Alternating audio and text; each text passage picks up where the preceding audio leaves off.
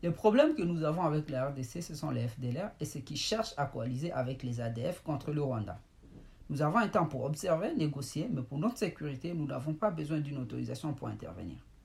Ce propos du président rwandais Paul Kagame, tenu à Kigali le 8 février 2022, ont suscité beaucoup de réactions dans l'opinion publique en République démocratique du Congo.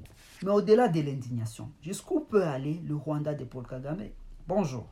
Je suis Rigen Meviri, analyste au baromètre sécuritaire du Kivu. Vous écoutez le 51e numéro de PONAGEC, la capsule audio du groupe d'études sur le Congo, centre de recherche de l'Université de New York qui analyse les questions d'actualité en RDC. Nous sommes le vendredi 18 février 2022.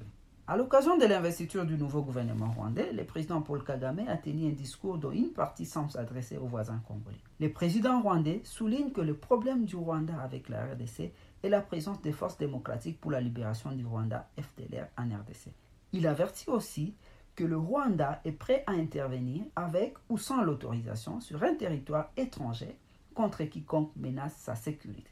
Pour plusieurs, il s'agit de propos belliqueux qui nécessitent une réaction congolaise, alors même que, officiellement, les relations congolo-rwandaises semblaient s'améliorer depuis l'arrivée du président Félix Tshisekedi au pouvoir. Les députés Gracien Irakan, élu de Bounia, a par ailleurs adressé une question orale avec débat au Premier ministre à ce sujet. En effet, le président rwandais a exposé la doctrine militaire de son pays qui est celle d'éliminer les potentielles menaces sur sa sécurité à partir d'autres territoires pour protéger le Rwanda qui a un petit territoire, je le cite. Au nom de cette doctrine, le Rwanda est intervenu en RDC aux côtés des rebelles de l'AFDL puis du RCD avec comme objectif affiché la traque de l'armée de libération du Rwanda, ancêtre des FDLR qui à l'époque menaient des activités de déstabilisation dirigées vers le Rwanda. Les FDLR ont aussi commis plusieurs crimes sur des populations congolaises en RDC. Dans quelle mesure les FDLR demeurent-elles une menace pour le Rwanda?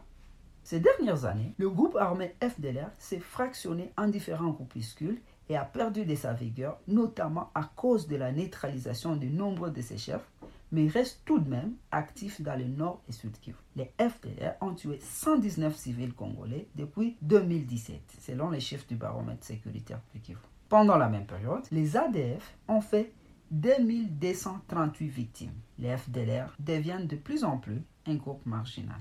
Toutefois, il est dans l'intérêt de la RDC et du Rwanda que ces groupes soient défaits autant que tous les 122 groupes armés actifs à l'est de la RDC. Il est vrai que les propos du président Paul Kagame peuvent être analysés comme une menace contre la RDC quand on sait que le Rwanda est plusieurs fois intervenu sur le sol congolais, parfois même sans l'autorisation des autorités congolaises.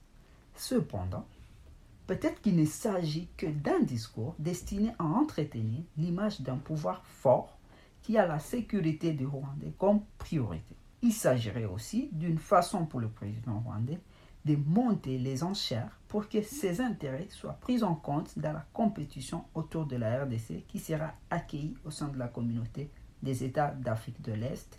Avec son intervention militaire en RDC et le deal de la construction des infrastructures routières au Nord Kivu, l'Ouganda s'assure une place de choix. Ainsi, le Rwanda serait aussi en train de réclamer la part qu'il croit lui revenir.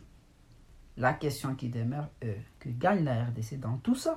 En attendant, rejoignez notre fil WhatsApp en envoyant GEC au plus 243 8 9 4 1 1 0 5 4 2 pour recevoir Ponajek chaque vendredi sur votre téléphone. À bientôt